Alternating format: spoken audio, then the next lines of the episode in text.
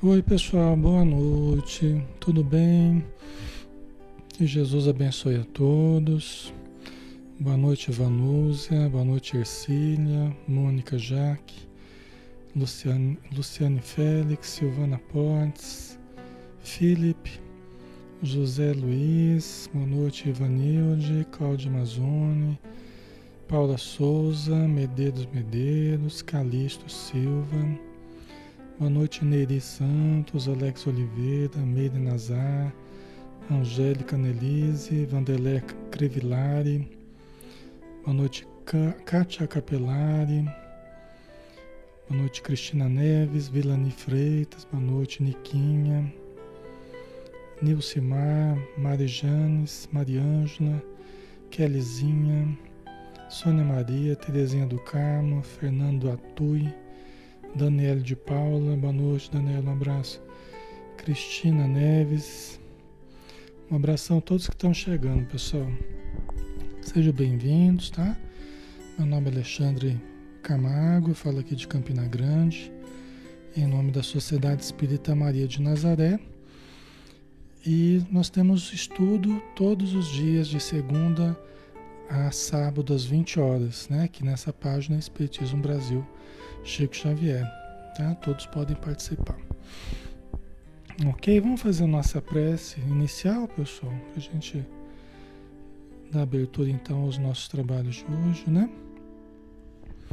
Vamos fechar os olhos, vamos nos tranquilizar, vamos relaxar, distensionar os músculos, vamos respirar tranquilamente, acalmando as emoções e nos predispondo para sentirmos as energias que vertem do alto sobre todos nós que aqui estamos, como uma cascata de luz feita de energias balsâmicas que chegam até o nosso perispírito, sendo absorvidas por ele em forma de saúde, em forma de equilíbrio, de harmonia de paz, transmitindo ao nosso corpo físico essas energias vitalizantes, refazentes, regeneradoras, curativas, que ajustam as engrenagens do nosso corpo.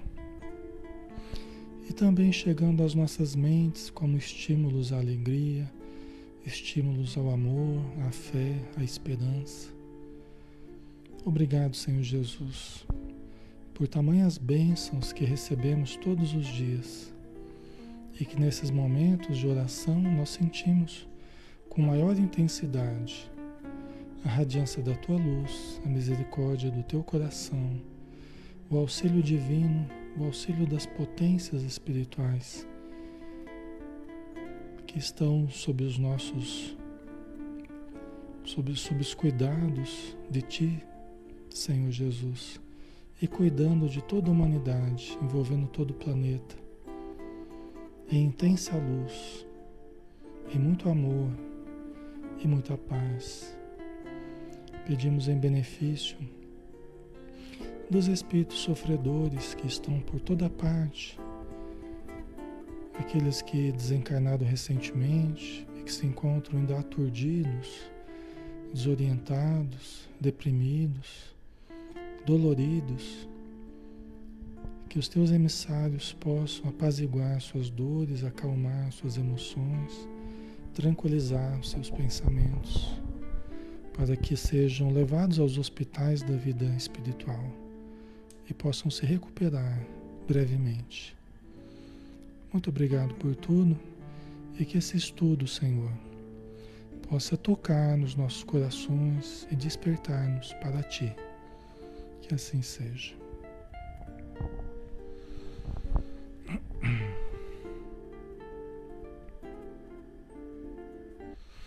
Muito bem, pessoal, vamos começar, né? Sejam todos bem-vindos, um grande abraço em todos. É sempre uma alegria muito grande estar numa página espírita, né? Página que nós estamos aqui todos os dias, página Espiritismo Brasil Chico Xavier que nos permite fazer esses estudos. Como é bom ser espírita, como é bom é, estudar né, a doutrina espírita e ter nela esse referencial que nós temos, que nos conduz a Jesus. Né? A base do Espiritismo é Jesus. E nós estamos aqui hoje para estudar Jesus. Né? Os Espíritos nos falaram que o Espiritismo é o, é o cristianismo redivivo. Né? Nada mais é do que a lembrança do cristianismo na sua origem, né? com tudo o que tinha no seu início, da pureza dos ensinos de Jesus. Certo? Então vamos lá, né? Vamos estudar o Evangelho de Mateus, uma leitura espírita, o estudo 24. E nós vamos começar hoje, nós estamos fazendo na sequência, tá? O Evangelho de Mateus. Capítulo 7, nós estamos falando sobre os dois caminhos, né? Vamos começar hoje esse item, os dois caminhos. Então, versículo 13, né? Entrai pela porta estreita, porque largo e espaçoso é o caminho que conduz à perdição. E muitos são os que entram por ele. Né?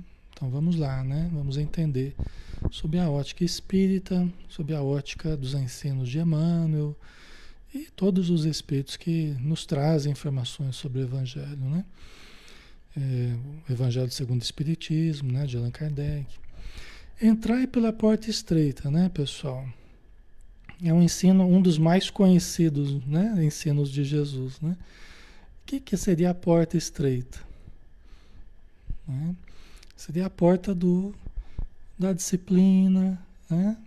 É a porta da, da, do sacrifício pessoal, a porta da renúncia. Né? Sempre que a gente a gente vai pelo desenvolvimento das virtudes divinas que nós somos herdeiros, né? Do potencial divino que nós temos dentro de nós, aguardando ser desenvolvido como aquela semente que precisa ser cultivada. Sempre que nós vamos para o caminho do desenvolvimento pessoal, nós estamos entrando pela porta estreita. Nem sempre é o caminho mais fácil, né? É, como já está dizendo, a porta estreita, a coisa é apertada, né? Exige que a gente se espreme, que aperte o cinto. Que... Mas, como Jesus diz, porque largo e espaçoso é o caminho que conduz à perdição. Sempre que a gente se acomoda às facilidades, sempre que a gente se acomoda às facilidades, a gente se acomoda ao nosso primitivismo, aos instintos, a gente se acomoda é, a tudo que acena de uma forma muito fácil de conquistar, né? As coisas muito fáceis, né? Elas acenam, elas, elas nos atraem, né? Por isso que é o caminho largo, parece ser muito mais fácil, né? Dá uma falsa impressão de facilidade é a facilidade que nos faz é, perder a nós mesmos. Às vezes perder a encarnação. Às vezes perder a encarnação. Né? A gente tem uma, uma, mania, a gente tem uma, um hábito natural do menor esforço. É natural porque a própria natureza ela, ela foi se construindo dessa forma, né? É, são os caminhos que a gente gasta menos energia com mais ganhos, né? Só que nós levamos isso para um caminho muito equivocado, né? Uma acomodação muito grande. E para nós, o, o maior problema hoje, pessoal, é preguiça. É comodidade, é preguiça. É. Diz o espírito Telésforo, numa, numa palestra que ele fez no começo do livro Os Mensageiros, o André Luiz conta, né? Ele ele escreveu sobre os conteúdo, o conteúdo dessa palestra. Né? Então, o espírito telésforo, que é um espírito elevado no plano espiritual, ele conta que é, nenhuma nação no planeta está preparada para o conforto material. Olha que coisa, né? Isso na década lá de 30, 40, né? É o segundo livro do André Luiz, né? que nenhuma nação no planeta está preparada para o conforto material. Não obstante, o conforto tende a aumentar. Ele fala assim: sanadas as necessidades do corpo, eclodem os problemas da alma. E nunca nós tivemos tantas facilidades e nunca estivemos tão necessitados com a depressão, com a ansiedade, com o suicídio e com tantas outras coisas. Vê que interessante, né? Interessante, né? Por isso que a gente precisa tomar cuidado né, com as facilidades que a gente tem, né?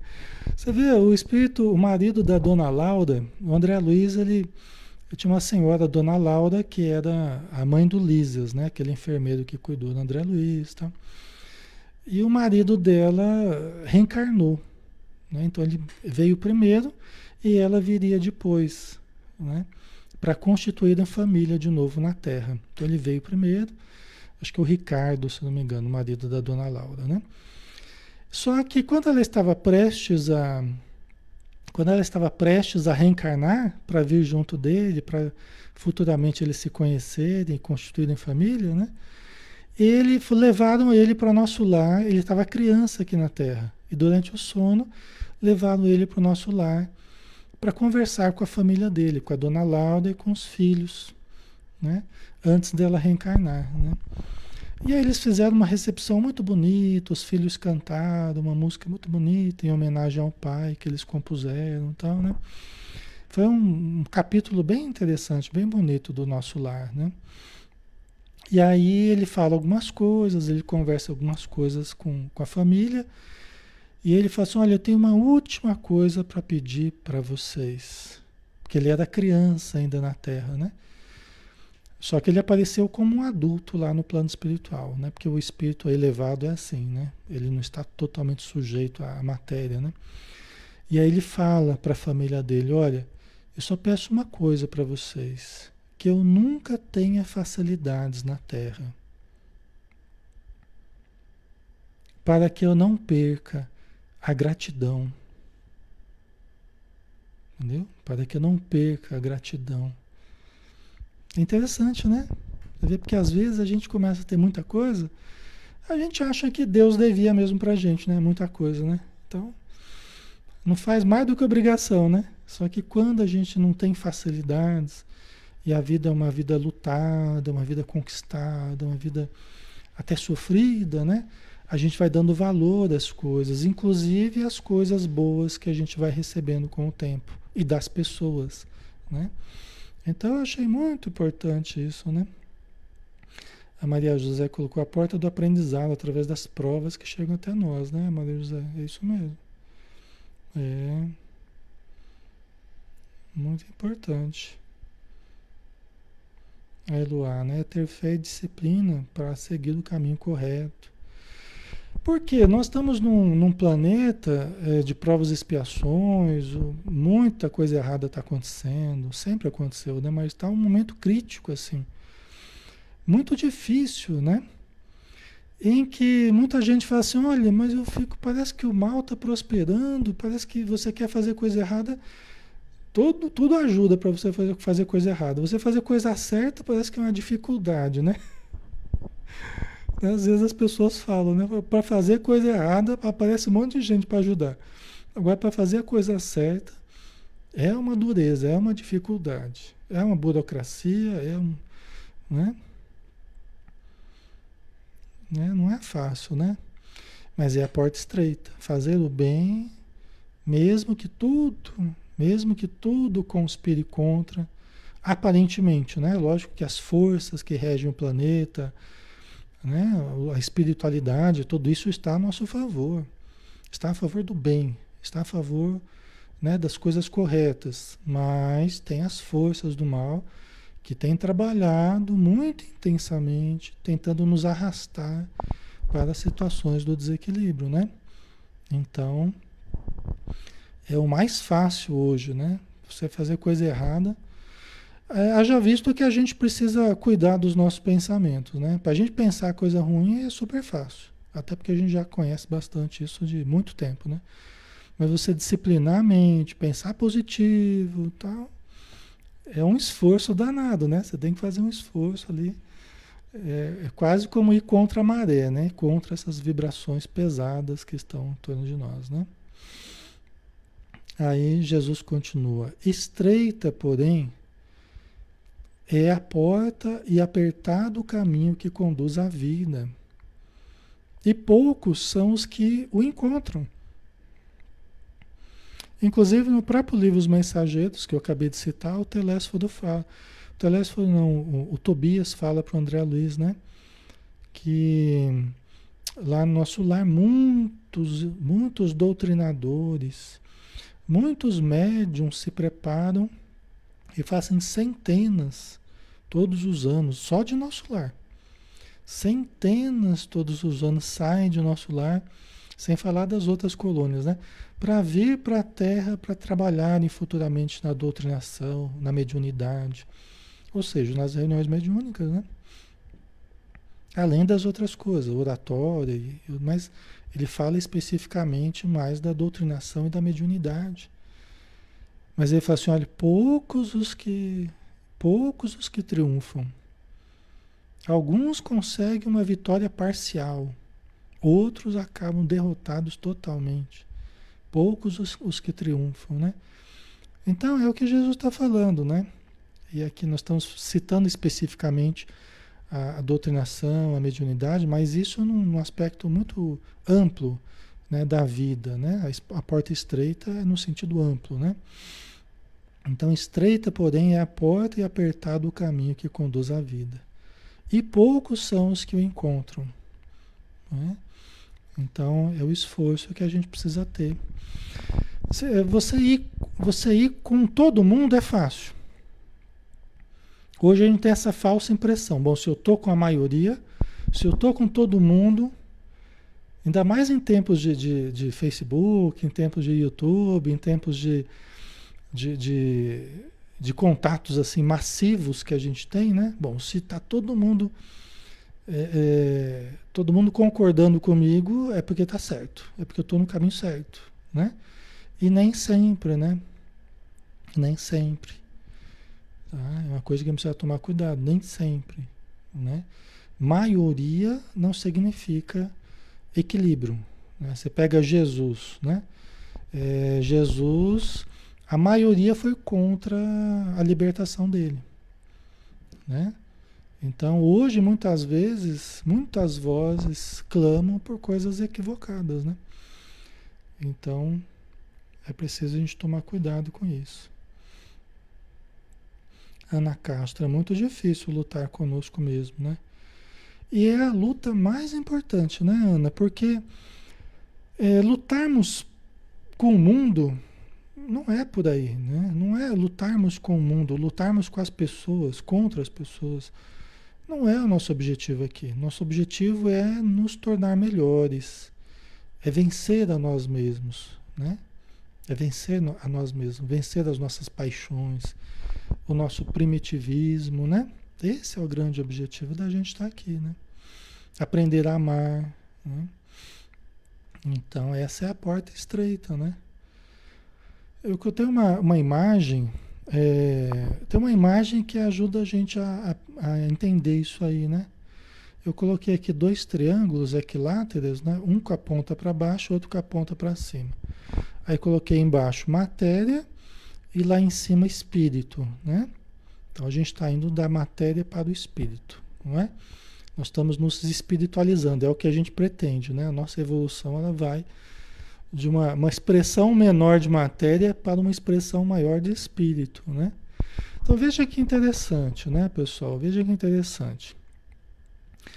Quando você tem aqui embaixo na matéria, a base desse triângulo, você tem o auge da matéria, você tem o, o, o campo largo aqui, né? Você tem a porta larga, né? E você tem uma pontinha do espírito aqui, né? Você tem um pedacinho do, uma pontinha só da pontinha do, do triângulo voltado para baixo ali, né? Essa aqui é a porta larga, né? Você vai por esse azulzinho clarinho aqui, você vai subindo, é a porta larga. Só que a porta larga, no começo ela larga, ela vai afunilando. Tá? É o triângulo que vai que vai se fechando, né? Vai afunilando. O que hoje é porta larga, se nós vamos por esse caminho, com o tempo vai se tornando apertado. Vai se complicando. Vai complicando. Entendeu? O caminho das facilidades. Né? Vai, a gente vai entrando nos erros, a gente vai entrando nas quedas, vai complicando a coisa. Agora, se você vai pelo caminho do espírito, pelo caminho da porta estreita, no início ela é estreita, né? Você vê só tem um, um pontinho ali para passar, é apertado, né? Só que ela vai se abrindo para o alto. Vocês entendem? Aquilo que hoje é muito difícil vai se abrindo, né, para o crescimento do espírito, para a luz, para a verdade, para a beleza, para o bem, para a harmonia. Tá? Então, na verdade, é isso que vai acontecendo com a gente. A gente vai diminuindo as expressões da matéria e a gente vai aumentando as expressões do espírito. Tá? Isso aqui é apenas, não é nenhum símbolo do espiritismo, não. Isso aqui é apenas uma representação gráfica só para ajudar a gente a, a visualizar esse processo. Tá? Ok? Certo? Nós temos que aumentar as expressões do espírito, né? Porque é a nossa realidade, né? Quando a gente consegue fazer isso, no alimentar-se, no vestir-se, no falar, no agir, no sentir, no trabalhar, no amar, né? quando a gente consegue ir aumentando as expressões do espírito, diminuindo as expressões da matéria, é melhor para a gente. Por exemplo, alimentar-se. Né? É sabido que se a gente cultivar uma alimentação pesada, gordurenta, excessos de condimentos, né? é, é, é ruim para a gente. Até isso demonstra essa realidade. Quando você vai sendo mais moderado, né? mais equilibrado no se alimentar, você diminui a, a, a, você diminui o vampirismo você não colabora com o vampirismo dos espíritos que vêm sugar as nossas energias pelos excessos da alimentação. Sabia que é uma das maiores causas de vampirismo? Alimentação e sexo. É onde os espíritos mais se acoplam aos nossos centros energéticos é estômago e sexo. Não que o sexo seja ruim, não que o sexo seja impuro, e o comer também não é ruim, mas o equilíbrio que devemos ter para com o sexo e para com o estômago, que são os mais, é, os primeiros centros que nós desenvolvemos, né? Então, é, são os que mais nos ligam à matéria, né? Então é preciso muito equilíbrio, né? Tá? Ok, pessoal, tá ficando claro?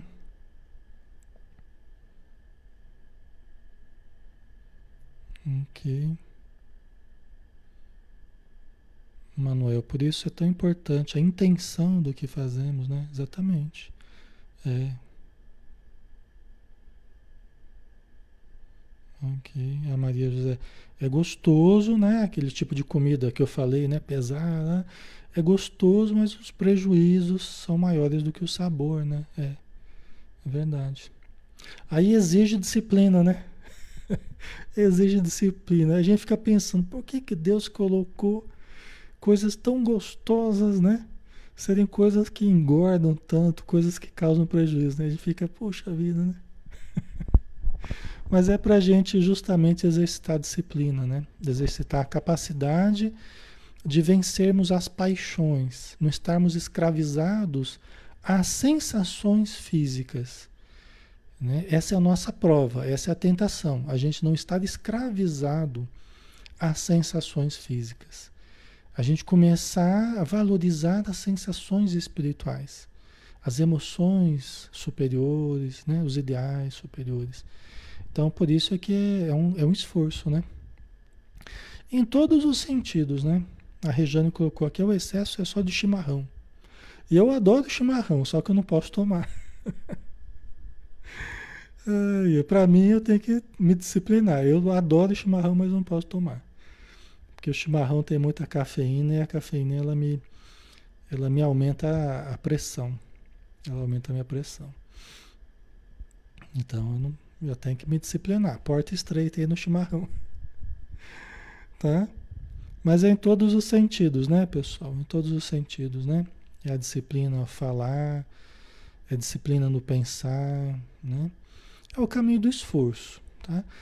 Para deixar o mal correr solto é fácil. Isso é o mais fácil, né? É, é até com filhos. É, você deixar a coisa correr solta, não educar é o caminho mais fácil. Você não educar. Quem não tem energia nem para cuidar de si mesmo, quem dirá educar o filho, aí deixa correr solto. Deixa todo mundo, né? Só que aí a educação ela fica é, debilitada, né? Os valores. Então exige esforço, é a porta estreita. Exige acompanhamento, exige né? Você repetir 500 vezes a mesma coisa, orientar, conversar, tal, né? Então, em tudo, né, pessoal? Em tudo é, é a porta estreita, é o caminho do esforço. Mas vamos lá, vamos dar sequência aqui, né? É, no capítulo 7 ainda, agora entrando nos falsos profetas, tá? Versículo 15. Acautelai-vos quanto aos falsos profetas eles se aproximam de vós disfarçados de ovelhas, mas no seu íntimo são como lobos devoradores. Tá? Então vamos dar uma paradinha aqui, né? Quem são os profetas, né? Os profetas em todo o tempo, em todos os séculos aí, foram tidos como seres especiais, é, com uma missão de trazer à Terra uma revelação superior, espiritual, né? uma mudança no comportamento das massas, né? uma mudança de hábitos, mudança de pensamentos, sentimentos, trazer revelações do alto, né? É uma moralidade diferente. Né? Então você pega o Antigo Testamento, está cheio de profetas né? É, que foram tidos como profetas, é, seres especiais na sua época né? que vinham trazer uma inspiração diferente. Eles tinham uma inspiração superior e por isso eram admirados pela população, mesmo assim tendo sofrido muito. Todos os profetas sofreram, sofreram muito. Todos foram perseguidos, mortos, né? assassinados pelos poderes da época, pelos reis, pelos. Né? Todos sofreram, todos os profetas do Antigo Testamento, né? Ok? Mas vamos lá. Aqui Jesus está é, é, tá dizendo para tomar cuidado com os falsos profetas. Né? Acautelai-vos quanto aos falsos, profetas. Quer dizer, todas as pessoas que se arvoram em salvadores, se arvoram né, em moralistas, né? se aproximam de vós disfarçados de ovelhas, é quando o ego toma conta, né, pessoal? Então vamos trazer para uma questão mais psicológica. É quando o ego está dominando a pessoa, ela assume um discurso que é fácil da gente assumir, é fácil a gente assumir um discurso, tá? Tanto na época de Moisés era fácil a gente assumir o discurso de Moisés, e sair perseguindo os outros. Depois veio Jesus. É fácil a gente assumir o discurso de Jesus e às vezes usar Jesus para perseguir também. Hoje, para nós espíritas, né, nós estamos no estudo espírita, é fácil a gente usar o discurso de Kardec também para perseguir os outros. Entendeu? É fácil a gente usar ícones da religião e, e se apropriar do discurso mas tendo intenções, que o Manuel falou, né? Tendo intenções ainda egóicas, né? sorrateiras, né? Tendo, guardando no íntimo, a pessoa usa a religião, usa o discurso elevado, mas apenas para, para colocar futuramente, né? ou ao mesmo tempo, os seus propósitos de os seus propósitos de dominação, né? os seus propósitos inferiores. Tá? Então, olha que importante, né? Isso sempre teve, né, pessoal? O tempo todo da humanidade sempre teve isso, né? Quem que vai contra você falar Jesus, quem que vai contra Jesus? Né? Mas agora o que eu faço, né? Qual a intenção que eu tenho por detrás do discurso? Essa é a questão. Né? Então Jesus ele vai nos dar algumas dicas aqui para que a gente possa se nortear, tá? Porque de tudo nós podemos fazer mau uso, de tudo nós podemos fazer mau uso, inclusive da boa fé das pessoas, inclusive da boa intenção das pessoas, né? da, da, da, da vontade de crescimento das pessoas, de tudo nós podemos fazer mau uso, né? Então vamos lá. Cautelai-vos quanto aos falsos profetas, eles se aproximam de vós disfarçados de ovelhas, mas no seu íntimo são como lobos devoradores. Olha a imagem forte que Jesus usou, né? Como lobos devoradores, né? Jesus batia muito de frente com os fariseus, né? Que adotavam uma atitude hipócrita, né? Julgava todo mundo, condenava, era açoite, era pedrada, né? Muita gente morria por causa da religião, morria porque se era pego em adultério, a mulher morria apedrejada. E tinham várias penalidades lá para determinadas faltas né, que as pessoas cometiam. E às vezes coisas insignificantes que as pessoas faziam e eram duramente castigados. Né? E Jesus bateu de frente com os fariseus. Né? Pelos seus frutos os conhecereis. É possível colher uvas de um espinheiro ou figos das ervas daninhas? Olha que interessante, né? Que Jesus coloca pelos frutos que nós conheceremos. Os falsos ou verdadeiros, né? Aqueles que estão apenas usando o discurso ou aqueles que estão realmente produzindo boas obras. É pelos frutos. Quais são os resultados do que a pessoa está falando, do que a pessoa está fazendo, né? Não é, é não é pela beleza da árvore, nem da flor, nem, né? mas é pelo fruto. É aquilo que alimenta, é aquilo que ajuda, né? Vocês entendem? Então Jesus está dando uma dica aqui, né? Nós podemos, nós podemos, é, todos nós sabemos, todos nós de certo modo sabemos distinguir. Todos nós temos uma, uma anteninha ali, né? É, distinguindo. Nós temos a nossa intuição agindo, né? Nós sentimos as vibrações das pessoas. Nós sentimos a incoerência entre as palavras e a atitude né? a energia da pessoa, né? Nós vamos sentindo isso tudo, tá? Nós vamos percebendo. Né? Isso não é difícil da gente, da gente captar. Tá? E nós temos que estar cada dia mais atentos a isso. Atentos ao que a gente sente.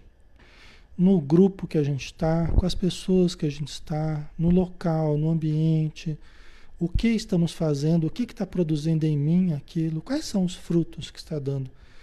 Né? Em tudo nós temos que olhar quais são os frutos que estão surgindo disso.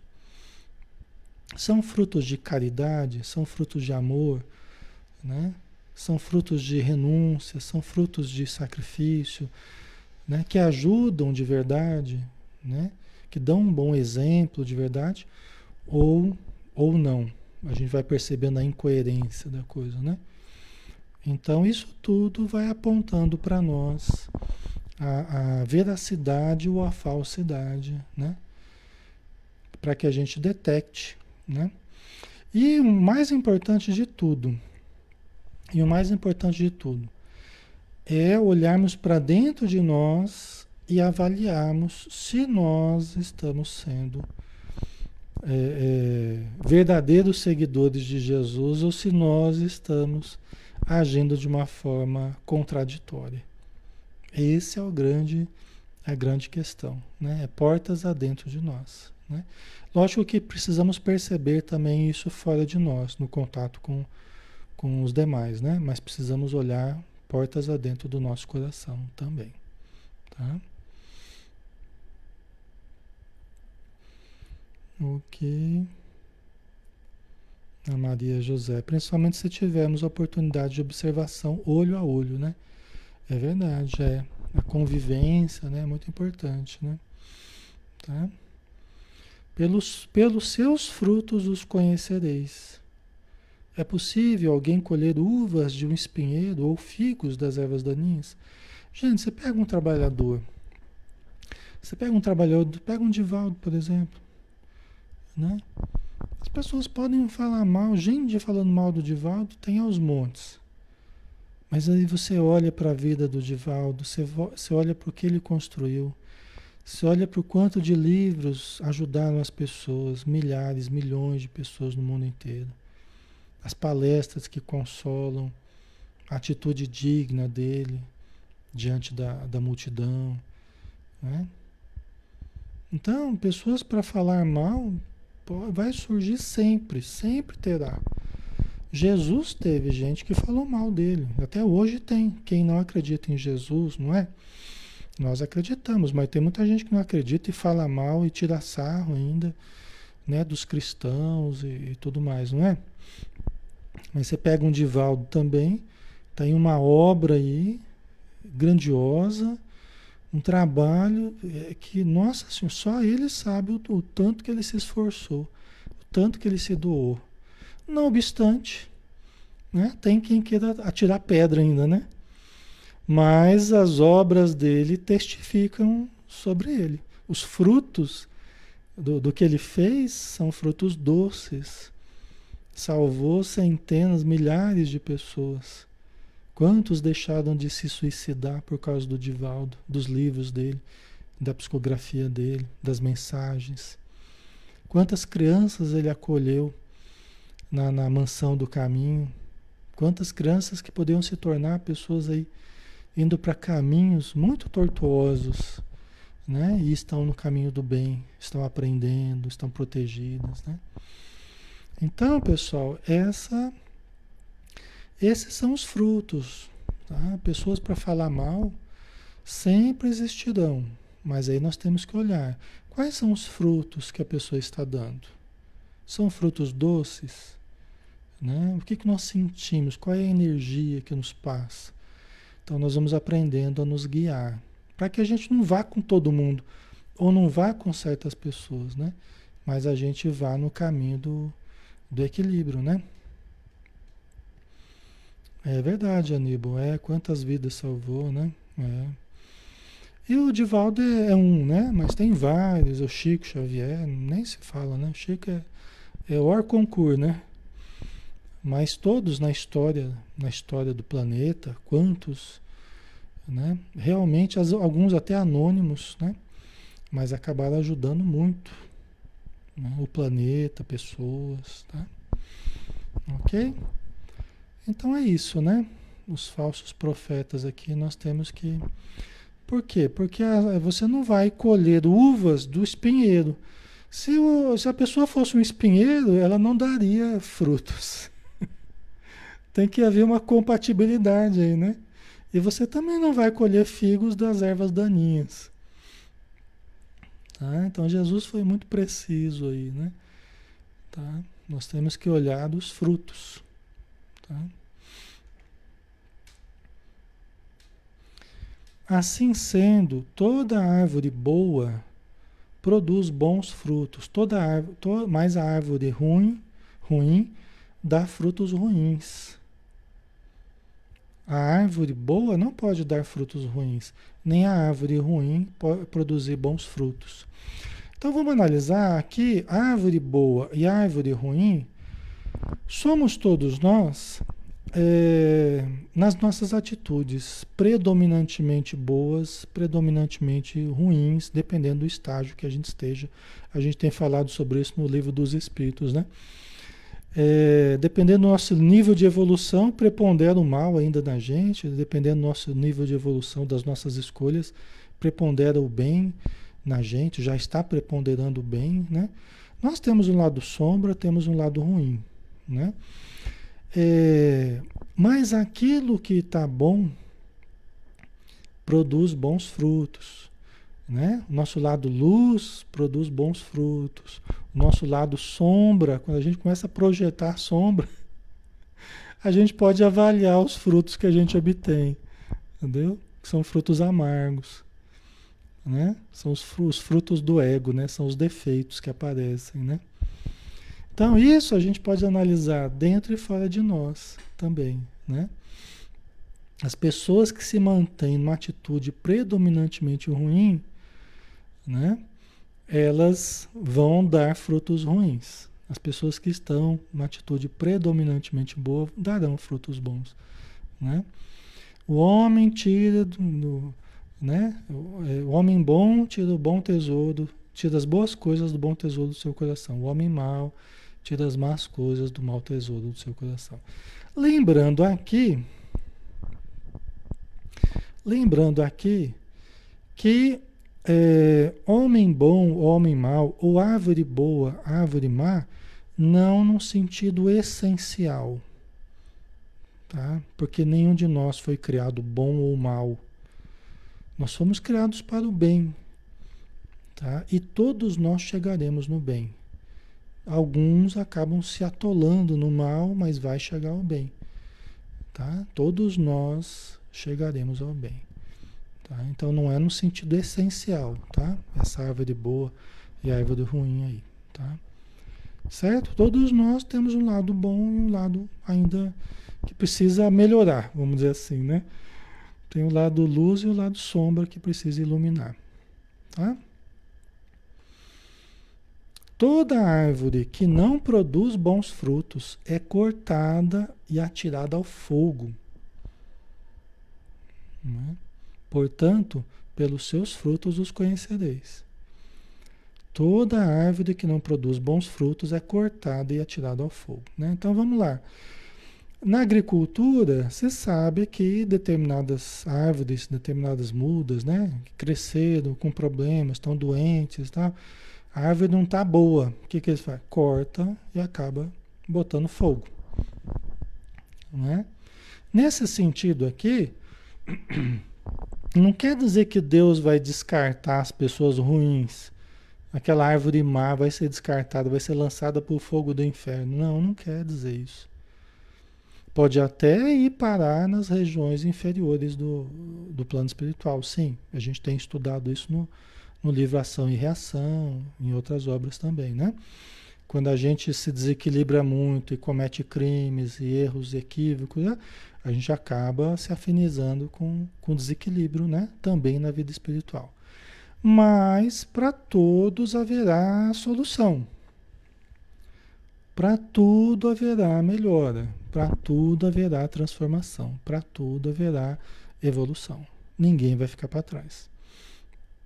Só que vem o fogo, né? Somos cortados, vem o fogo do sofrimento.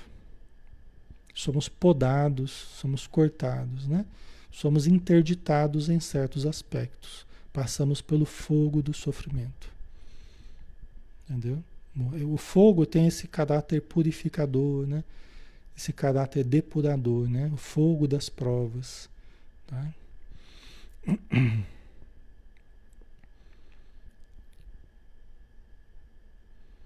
A Roberta colocou. Por isso a caridade faz tanto bem a quem pratica, né? Quanto a quem é ajudado. Nos volta para o nosso lado luz, exatamente, Roberta. É, estimula o lado luz, né? Exatamente. O exercício do amor, como a gente estava falando ontem, né? É, o exercício do amor.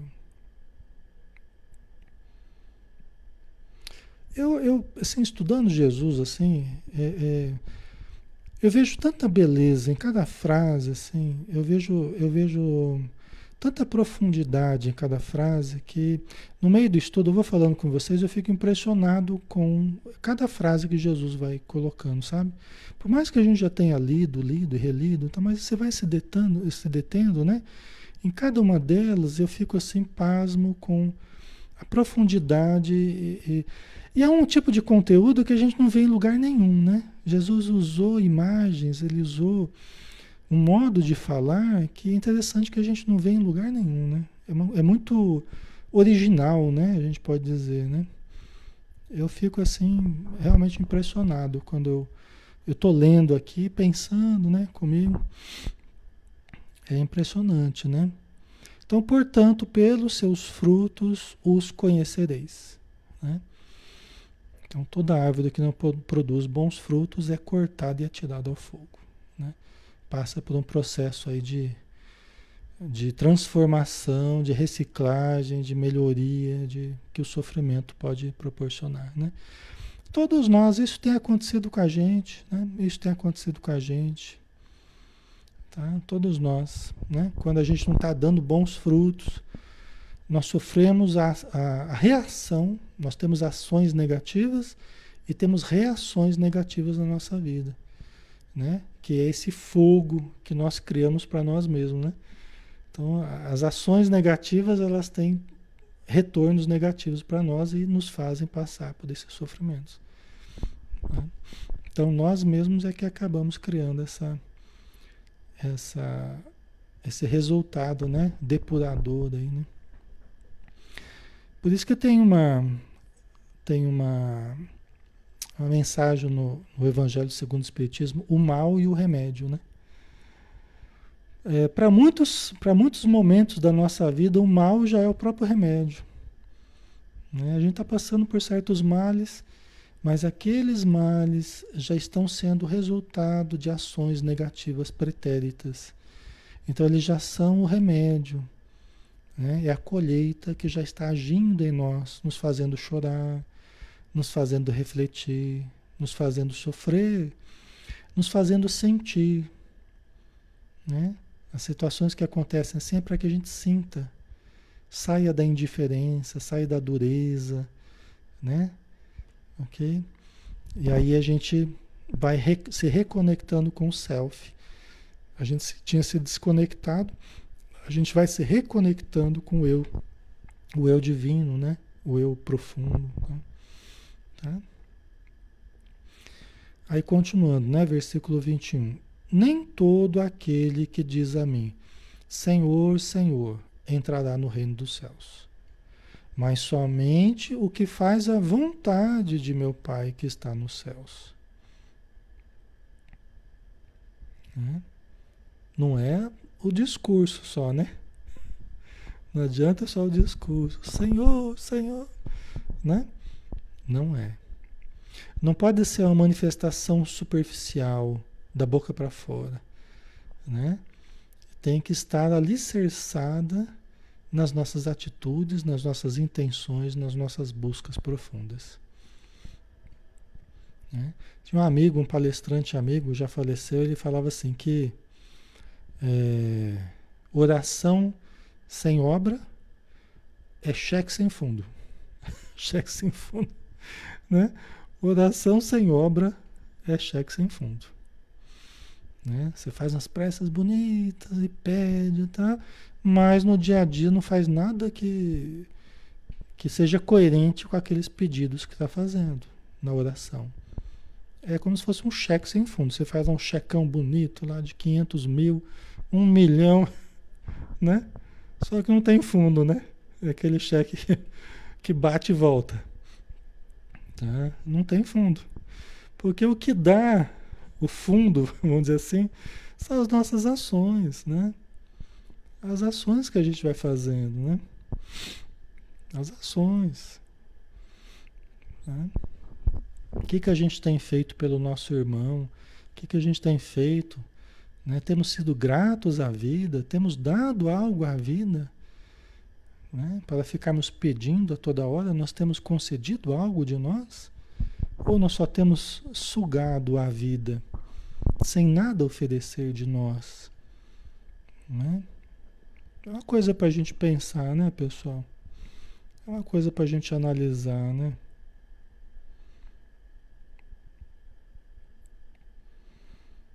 Ana Cristina, com pouco tempo de estudo, eu acho que já melhorei muito comigo e com as pessoas. Que bom, Ana, que bom saber que você faz uma avaliação assim positiva, né? Dos resultados, dos frutos que você está colhendo já, né? Das mudanças que estão existindo. Que bom, parabéns. É bom, né? Quando a gente, a gente avalia, puxa, eu tô, tô ganhando a partida, né? Eu não estou perdendo de goleada, eu estou começando a ganhar, estou virando essa partida, né? Que legal, né? Vamos continuar assim, né? Vamos continuar sempre assim. Então, nem todo aquele que diz a mim, nem todo, tá? Não quer dizer que está errado falar Senhor, Senhor. Nem todo aquele que diz a mim, Senhor, Senhor.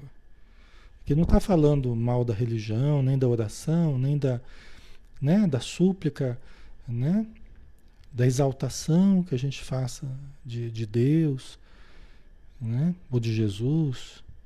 Isso não tem nada de errado. Assim como o problema da humanidade não é a religião. O problema da humanidade estão querendo fazer parecer que o problema da humanidade é a religião. Né? E as religiões não podem se esfacelar, pessoal. Nós precisamos cuidar. As religiões não podem se esfacelar. Nós temos que parar de falar mal das religiões. O problema não é as religiões, o problema somos nós. Nós e o que fazemos, as religiões sofrem conosco. As religiões sofrem conosco.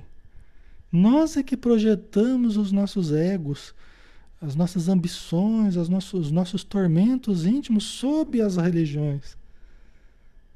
Né? Então nós precisamos tomar cuidado, porque senão né, a gente tem visto muito assim, né, discursos assim contra as religiões. Né? E isso dos próprios cristãos, dos próprios que, que cultivam a religião. Né? Então é um tiro no pé. Né? É uma coisa que nós precisamos tomar cuidado com isso. Né? Agora, é, é, quando, os, quando os, os, os espíritos, quando os espíritos falam, quando os livros, né, tá lá escrito, ó, não é apenas o rótulo, não, hein? Não é apenas o rótulo. É, o que, que está querendo dizer? É isso aqui que a gente está estudando. Ó. Não adianta você falar, Senhor, Senhor. Né? Não entrará no reino dos céus mas somente o que faz a vontade de meu Pai que está nos céus. Então o problema não é nem o rótulo. Tem gente que fala assim, ah, mas o importante não é o rótulo, o importante não é o rótulo tal. Mas nós precisamos tomar cuidado com isso também. Você vai no mercado, como é que você compra as coisas? Não é pelo rótulo? Como é que você identifica? Não é pelo rótulo? Como é que as pessoas chegam à casa espírita? Não é porque algumas pessoas dizem eu sou espírita, eu amo o espiritismo, o espiritismo me ajudou, né? E eu me, me hoje eu me denomino espírita, eu acredito na reencarnação, acredito na mediunidade, acredito na lei de causa e efeito, acredito em Deus, acredito em Jesus, eu tenho tudo, me identifico com a doutrina espírita. Então, essa coisa, não, porque o rótulo não é importante, o rótulo não é importante. Calma, também não é por aí. Eu não posso ficar apenas no rótulo. Né? Eu não posso ficar apenas no rótulo. É isso que os espíritos quiseram dizer. Não adianta eu só colocar, sou espírita, né? Tá, sou espírita. E sair fazendo bobagem por aí, né? sair fazendo besteira por aí. Mas não quer dizer que os rótulos ainda não tenham a sua importância. Os rótulos têm muita importância. As pessoas que procuram a Igreja Católica procuram por causa desse, dessa identificação que ela tem com a Igreja Católica. As pessoas que procuram as igrejas evangélicas procuram porque elas identificam nessa rotulagem da igreja evangélica, ela se identifica com esse conteúdo. As pessoas que procuram o Espiritismo se identificam, e que bom que se identificam com esse rótulo do Espiritismo, tá? A gente precisa tomar um pouco de cuidado, né? Porque senão a gente acaba pegando o que os Espíritos falaram e a gente acaba entendendo de uma forma um pouco equivocada, né? E jogando fora e às vezes esfacelando as religiões. Ainda no capítulo do, do, do esfacelamento das religiões, né? a gente acaba esfacelando. Isso seria uma derrota para a sociedade, pessoal. É tudo que as trevas querem, que nós esfacelemos as religiões, esfacelemos os religiosos ou as pessoas que cultivam certas crenças, né? Esfacelemos esses símbolos das crenças, sejam quais forem, né, que levam, que elevam o homem moralmente. Gente, a nossa estrutura moral, a nossa estrutura moral são as religiões que têm sustentado. Não tem sido a ciência que tem sustentado a nossa estrutura moral, a estrutura moral da sociedade, não tem sido sustentada pela ciência. Não tem sido sustentada pela filosofia, não tem sido sustentada, né? Pelos, pelas várias áreas aí, pela educação, pela educação formal, assim. As religiões, elas têm sustentado moralmente as populações, pessoal. Então nós precisamos valorizar, né? O espiritismo enquanto religião, o catolicismo, né? Os, os, as igrejas reformadas, todos, budismo, né? Se bem que o budismo fala que é uma filosofia, bom, cada um se identifica como achar melhor, né? Mas vocês estão entendendo o que eu quero dizer, né? Vocês estão entendendo o que eu quero dizer? Tá? Eu acho importante, eu acho significativo isso, né? Agora, ficar só no rótulo, concordo totalmente. A gente seria apenas um hipócrita, né? Seríamos mais um hipócrita, todos nós, né? Só nos mostrando, né, dentro daquela classificação, daquela rotulagem, mas fazendo tudo das avessas, né? Contra o que Jesus falou, contra o que Kardec falou, contra o que Emmanuel falou, Joana de Anjos, Bezerra de Menezes. Aí sou totalmente sou totalmente a favor desse pensamento, né? Não podemos ficar no rótulo, ficar só no rótulo. Mas não quer dizer que nós vamos jogar fora o rótulo. Vocês entendem a diferença? Você não pode ficar só no rótulo, mas jogar fora os rótulos, e aí? O que, que nós vamos ter para substituir isso? Entendeu? Nós estamos preparados para tirar os, os rótulos, né?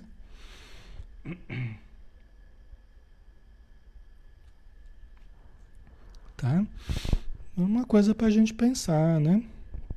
Uma coisa para a gente analisar, tá? Então, nem todo aquele que me diz, que diz a mim, Senhor, Senhor, entrará no reino dos céus, né? mas somente aquele que faz a vontade de meu Pai que está nos céus, tá? É preciso uma conexão com o reino dos céus dentro de nós. Não adianta a gente buscar egoicamente as buscas egóicas. É preciso a busca do self, a reconexão com Deus interior. O reino de Deus está em vós. O reino de Deus está em vós. Ele não vem com aparências exteriores. Aí a questão do rótulo, não é só com as aparências, não. Mas você tem que usar da religião, usar a religião, usar os conteúdos da religião para uma reconexão. Se não estiver havendo essa reconexão, é apenas rótulo. Aí eu concordo, aí é apenas rótulo. Mas está proporcionando uma reconexão? Eu estou me tornando, eu estou entrando em contato comigo mesmo, estou me conhecendo, estou me aprendendo a me dominar, a me controlar, estou aprendendo a me amar, né? Estou entrando nas camadas mais profundas do meu ser. Excelente. É tudo que é tudo que é necessário. Até para que a gente possa amar, né? É, se conhecendo, se amando, a gente consegue amar o próximo também, tá? Ok, certo.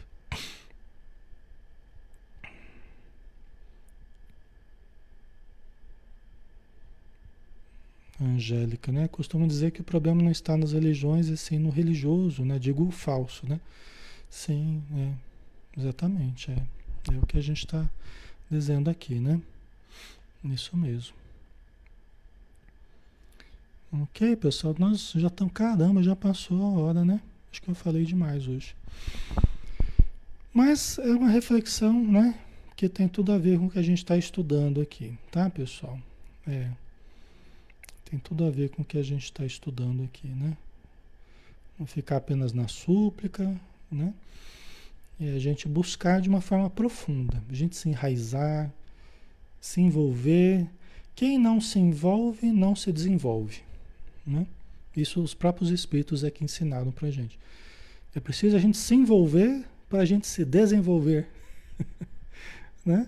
Se enraizar, participar, investir, né? se vincular, ajudar.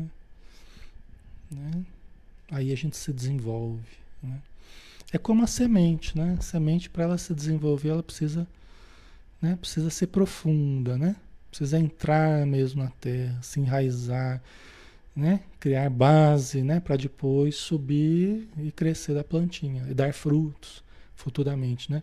Mas tem que ter uma base, tem que se aprofundar, né? A sua religião, né? Se for do espiritismo, se aprofundar no espiritismo, criar vínculos, né? Você se identifica com esse rótulo, né? Do espiritismo, né? Isso é muito importante, se enraizar até para suportar as, as adversidades, as, as tormentas, né? Tá? Ok, vamos fazer a prece então, né? Já estamos aí com uma hora e, três minutos já. Vamos agradecer então novamente a, a, Jesus, aos bons espíritos, né? Senhor Jesus, querido amigo, irmão de todas as horas, nós temos muito que te agradecer, Senhor. Temos muito que te agradecer pela proteção que temos todos os dias. Sabemos que corremos perigos que muitas vezes nós nem chegamos a ver, porque a, providência divina o socorro dos espíritos amigos, do nosso espírito protetor, muitas, muitas vezes nos livra de situações que nós nem chegamos, nem chegamos a detectar. E não obstante existiam, rondando os nossos passos. São livramentos que temos muitas vezes de entidades ainda trazendo as marcas da revolta, e que estavam numa ação perniciosa na nossa vida e que foram recolhidas amorosamente para o tratamento, para o socorro, e que nós passamos a sentir o alívio, passamos a sentir o bem-estar, o retorno à saúde. Quantos, quantas dessas situações ocorrem todos os dias, Senhor, ao longo da nossa vida, ao longo dos estudos em que nós estamos aqui? de uma forma descontraída, de uma forma amiga, fraterna, mas trabalhos de imensa significação espiritual para todos nós, para as nossas famílias. Quantos dos nossos filhos foram socorridos? Quantas vezes maridos, esposas, avós, filhos foram socorridos? Ao longo de todos esses dias que nós temos aqui estado estudando, e enquanto estamos estudando, os teus mensageiros que lidam com muita seriedade, com todo momento de oração e de estudo, estão trabalhando nas nossas vidas e nos nossos lares. Então, Senhor, nós somos rodeados de infinitas bênçãos que só nos cabe agradecer. Obrigado por tudo, Senhor, e dispensa-nos na tua paz. Que assim seja. Ok, pessoal. Obrigado, tá? Pela participação de todos. Que Jesus abençoe. E amanhã a gente tem o estudo do livro Ação e Reação, tá? É às 20 horas também, todos podem participar. Um abraço, fiquem com Deus, bom descanso.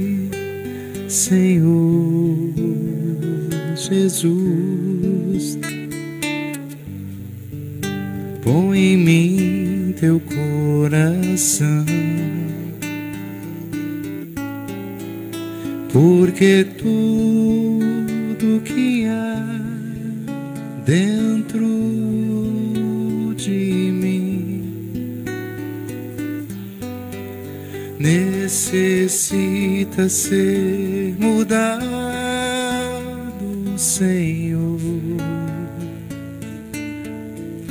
porque tudo que há dentro do meu coração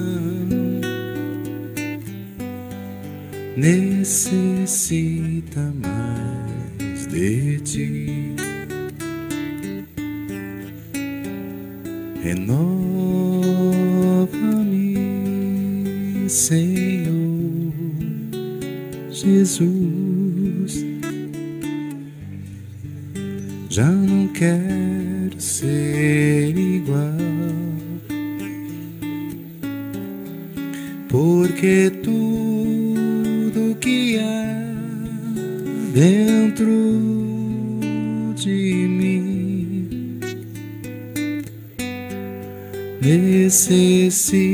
você.